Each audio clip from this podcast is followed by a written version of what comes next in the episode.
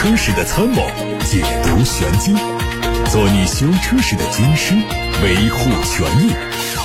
做你开车时的朋友，分享乐趣。调频九二七，傍晚六点半，董涛说车，只和车友在一起。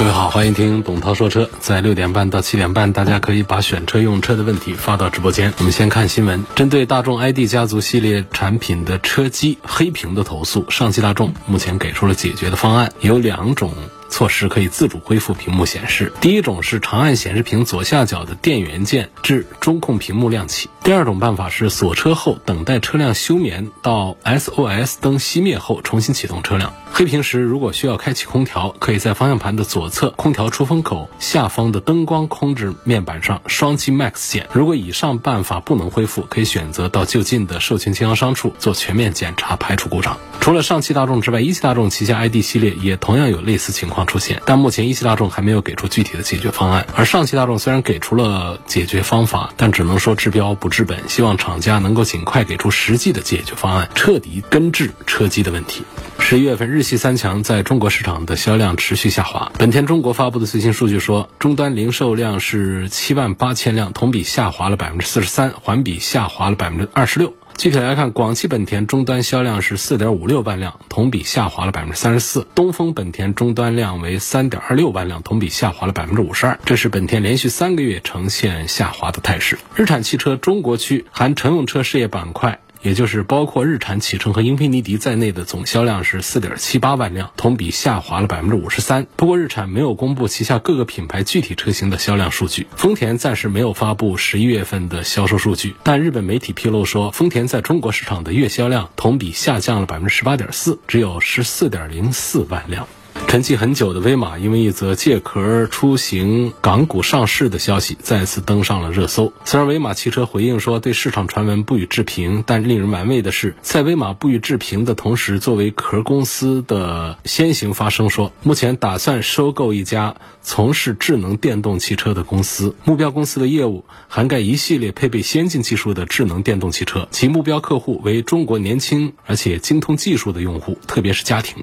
这些形容词不得不让人再次联想到威马汽车，造普通家庭用得起、用得爽的智能电动车，一直是威马的初衷。如果目标公司就是威马，这个反客为主的公告是否意味着威马将就此放弃独立运营，换取上市输血的目标，我们不得而知。但随着国内新能源汽车市场开启内卷淘汰赛，更多供血不足的造车新势力都会面临一个同样的问题：如何活下去？之后才会是如何更好的活下去。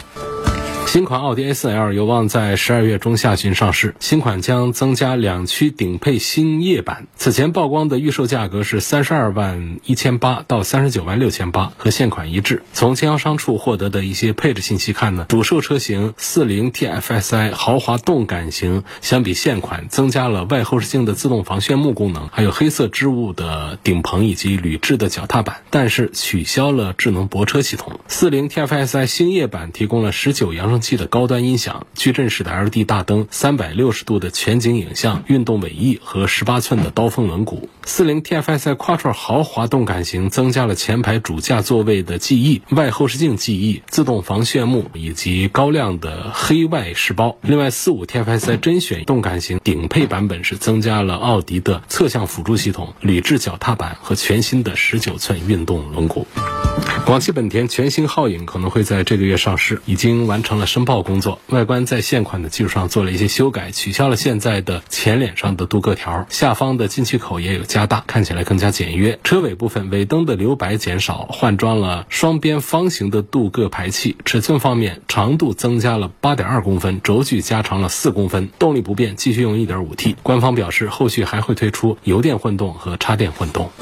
全新的梅赛德斯 AMG S 六三推出了一个混合动力版本的量产车。新车在普通 S 版的基础上增加了带有 AMG 风格的设计，车内是四座的布局，4.0T 的双涡轮增压 V8 发动机搭配电动机组成的插电式混动系统，最大功率可以超过800匹马力，从零到每小时96公里的加速时间只需要3.2秒钟，可以称得上是史上性能最强大的 S 级。另外，这个车还可以在不同市场上选配 M AMG。的驾驶套件可以把电子限速从每小时两百五十公里提升到两百九十公里。沃尔沃官方表示，品牌旗舰纯电动 SUV EX90 将在二零二四年在中国进行国产，同年正式上市。沃尔沃官方表示，从二零二二年开始到二零三零年，每一年都会至少推出一款纯电动车，明年将推出一款比。EX90 略小的纯电动 SUV。关于 EX90 和 XC90 的关系，官方表示，这两个车型来自两条平行的生产线，EX90 不会取代 XC90。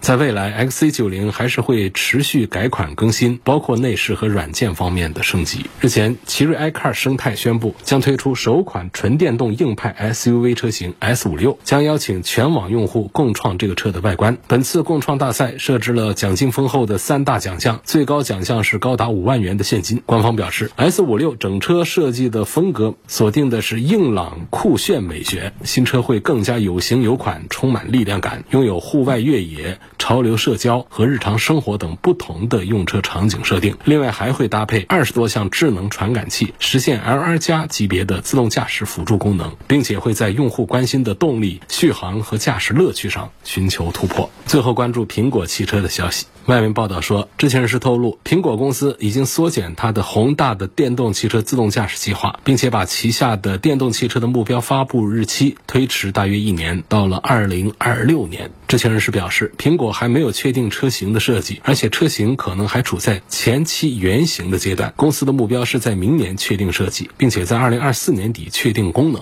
然后在二零二五年对这款车做大规模的测试。价格方面，按照知情人士的说法，苹果原本预计每辆车的售价超过十二万美元，但是公司现在的目标是向消费者提供低于十万美元的汽车。各位刚才听到的是汽车资讯。后台有朋友问说想买个商务车做家用，问别。克 GL 八和大众的威然谁的性价比更高？威然你关注一下看看，它尺寸虽然大，但是车内空间呢，实际上就不像它的外观空间那么的大。因为这个车呢，它是属于在一款 SUV 的基础上做出来的一个 MPV，所以基本上它这个尺寸看起来有五米三几的车长，按道理要比别克 GL 八他们都要大上一圈。但实际上车内空间还没有别克 GL 八大。我认为家用这样的 MPV 的话呢，不管是威然也好，还是 GL 八也好，其实这个商务的属性太重了一点。其实。家用 MPV 呢，不需要那么长，不需要车内的空间那么大。我们倒是要灵活一点，好停。那么我们在关键时候需要七个人坐的时候呢，将就一下第三排就可以。平时我们的第二排只要够舒适就可以。这样的 MPV 作为家用会比较好。这样的话，其实我还是推荐像本田的奥德赛、艾力绅这样的尺寸小一点的日系的这种比较节油的，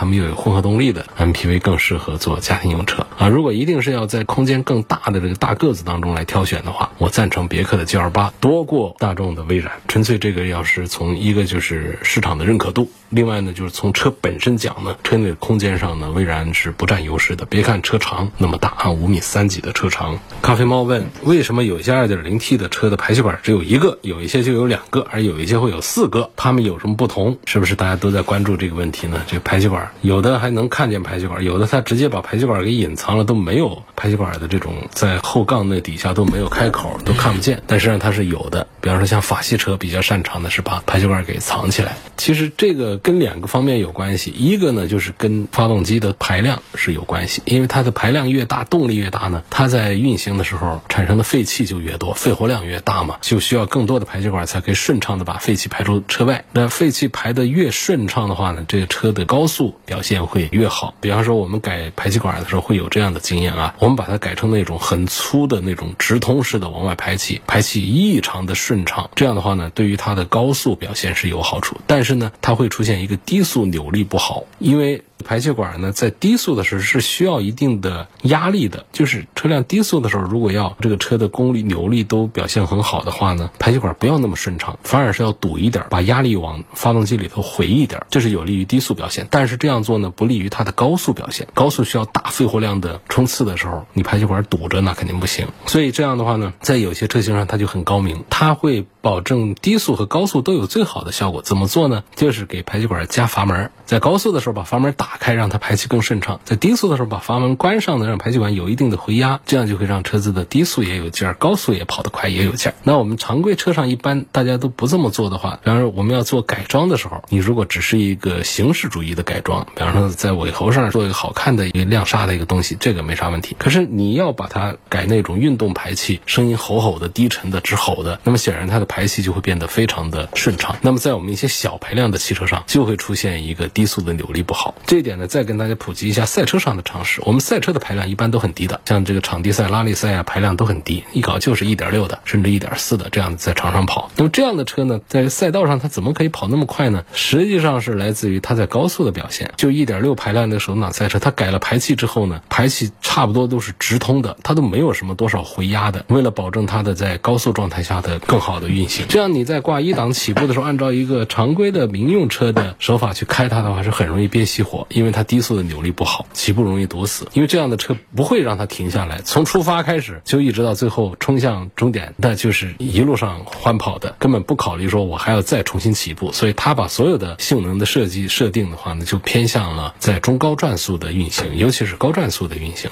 那么我们说到这个民用车上来，我刚才讲的这主要意思就是发动机的动力越大，排量越大呢，排气管就要做的要越粗壮越多。还有一个点呢，就是为了美观，为了好看，就有的车会把排气管做成双边单出，还有的把它做成双边双出。双边双出就是从后保险杠这个角度看上去能数出四根排气管来，都是尾端的，但是它里头呢。是不是都有两个排气鼓？那就不一定，因为这个就才开始决定它的排气管的制造成本了。那有一些高端一点的、运动一点的车型上呢，它会两边都有鼓，后面再加上双边单出或者是双出的排气，一个就是消音的效果，二一个就是排气的效果也都更好。第三个，从尾部背影看的话呢，多一些排气管的话，也会显得更加的运动，所以在视觉上也会看着更加的好看。但是我们的排量其实并不是太大的时候，也就没必要做那样子。比较多见的就是做成单边的。的双出，这是很多见的。要不然的话呢，就是做双边的单出，就一边一根排气管，但实际上是在一个鼓上伸出来的尾端。这就是说呢，一个就是来自于动力实际需求，二个是来自于厂家在这个车型的设计上要给它怎样的一种风格，所以就给它有更多这种装饰的。我们还见过那种假双边的呢，就它实际上只有一边在排气，但是它右边那儿也做了一个孔，那里头到冬天的时候就会发现问题。冬天排气的时候不都带烟儿吗？那边装饰。排气管那边它都没有烟儿，那就是一个假的。那夏天的时候其实还看不出来。这就是汽车后面这排气管的数量有几个，这上面的一些常识跟大家分享一下。看董涛说车微信公众号后台有个朋友留言，跟大家分享了自己的奔驰 E 三百的用车感受。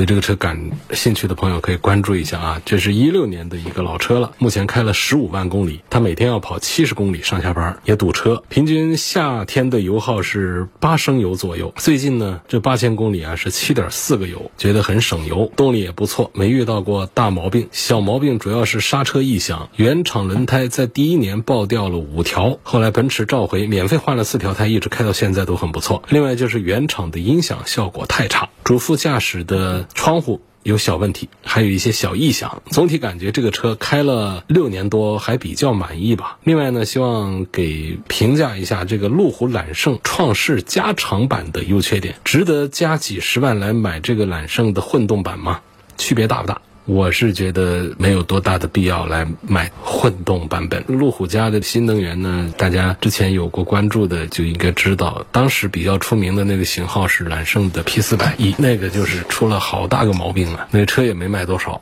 然后草草的收场。那现在这个上的新款的揽胜呢，也推了一个叫 P 四四零 E，我想在技术上呢，相对于原来的 P 四百应该是有所长进，但是总体上呢，我们的推荐指数信任度仍然还是没有办法及时的建立起来，所以我的建议呢，最好是如果喜欢这个新款的揽胜的话呢，就买它的这个油车就好了，似乎是没有必要来买它的混合动力的。版本。至于说创世加长版呢，还是不加长版这个东西，就首先这一代的新款的揽胜，我们有一些东西就是自己要明白的。首先，它在看不见的性能这个单元上啊，内部结构啊各个方面，它相对上一代来说，它是有进化的，是有提高的，是做得更好的。但是呢，我们在看得见的一些地方呢，在一两百万、两三百万的豪华产品当中，仍然觉得它还是存在一些不足。当我们看到它的一些拼缝啊、这些做工的时候，会感觉还是典型的路虎那种粗犷的那种风格。包括说它的车尾尾灯的这种造型，导致它走在前面，我们在后面看的时候，这种背影是不是显得有点奇奇怪怪的，不够宽敞、不够开朗，有点狭窄的那种车尾？这些是提醒要注意一下的，因为我们在展厅里面看车。和在图片上看车，它不能取代我们在路上，就像别人看你的车一样，你来看别人的车，就跟在一个车后面可以看一看。另外呢，像在停车场这样的周边，其他各种品牌、各种型号的车都。比在这儿的时候，咱们看一看这台车，可以找一找这个车在各个角度的感觉，就是在外观设计这个方面看一看。而另外呢，实际上在这个车的内部的一些设计也好啊，配置也好，其实相对于上一代来说呢，没有给大家一些什么惊喜。其实包括车外也没有给大家惊喜。那上一代揽胜的外观其实还是很受大家认可的。我觉得对于市场来说，揽胜的这个改款并没有一个市场需求，就市场没有到催促一个车来做改款的时候。没有急盼着这个揽胜做一个改款，没有谁嫌它老。就它原始的上一代这种气场很强大的这种设计，应该作为一个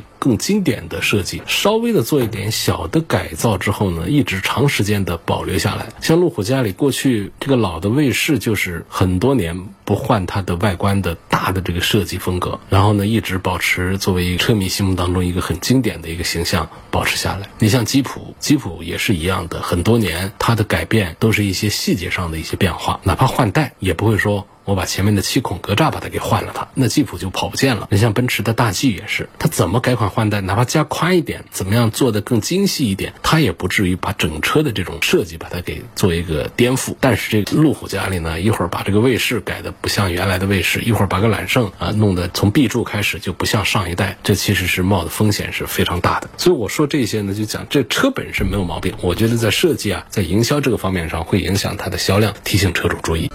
好，我们继续来看看大家还有些什么有意思的选车用车的问题来跟大家分享。后台有问，雷克萨斯的 LS 系列和奥迪 A 八哪一个更适合家庭用车？偶尔有商务的需求，这俩有啥优势呢？雷克萨斯的优势就是那里头的豪华感确实是做的够棒的，但整车的机械素质的话呢，我还是认可奥迪的 A 八要做的更好一点。如果偏向家庭用车，偶尔有商务用途的话，其实我本应该是推荐一下雷克萨斯的 LS。我想这个推荐就是当我们跟 A a 八放到一起来做对比的时候，那种雷克萨斯车厢里头的居家的那种氛围感和舒适感是要更加的强大一些的。但是我仍然还是更愿意推荐一下奥迪的 A 八，这其实是一款被低估了价值的一个产品，因为奥迪自己是知道啊，它在品牌力上相对于。宝马的还有奔驰的这个差距是有的，所以说在做豪华 D 级的轿车的时候，它会更加的用劲儿。那么整个的从奥迪 A 八的生产制造成本这各方面来讲，我觉得那肯定是比雷克萨斯的 LS 是要更加的多一些的。包括在机械层面，我刚才一开始就讲它的机械层面做得更好。你在驾驶它的时候，不管是它动力表现，还是底盘的，还是各项这个科技配置上的这个使用，综合来讲，我觉得实际上是非常的超值的。包括了宝马的七系，我建议也可以关。关注一下，不是说他们就一定比奔驰的 S 更值得买，而是说我们单纯的从车的角度上来讲的话呢，他们做的其实是不比 S 差的，甚至在很多方面是超越 S 的。那为什么 S 又是在推荐的时候会更多一些呢？因为它在车之外的部分赋予的价值是非常的强大的，而且这个部分呢，我们不容忽视，并且还不能说是那些不重要。实际上在选车的时候，尤其到了百万级别、大几十万的这种豪华 D 级轿车的时候，车是一方面，也许其他的方面。会更显得重要一些，这就是奔驰 S 为什么这么多年来畅销不衰，哪怕在这次的改款上，就是这一代的这个 S 上，外观不是那么受好评，但是仍然不影响它成为豪华 D 级轿车当中的销量王。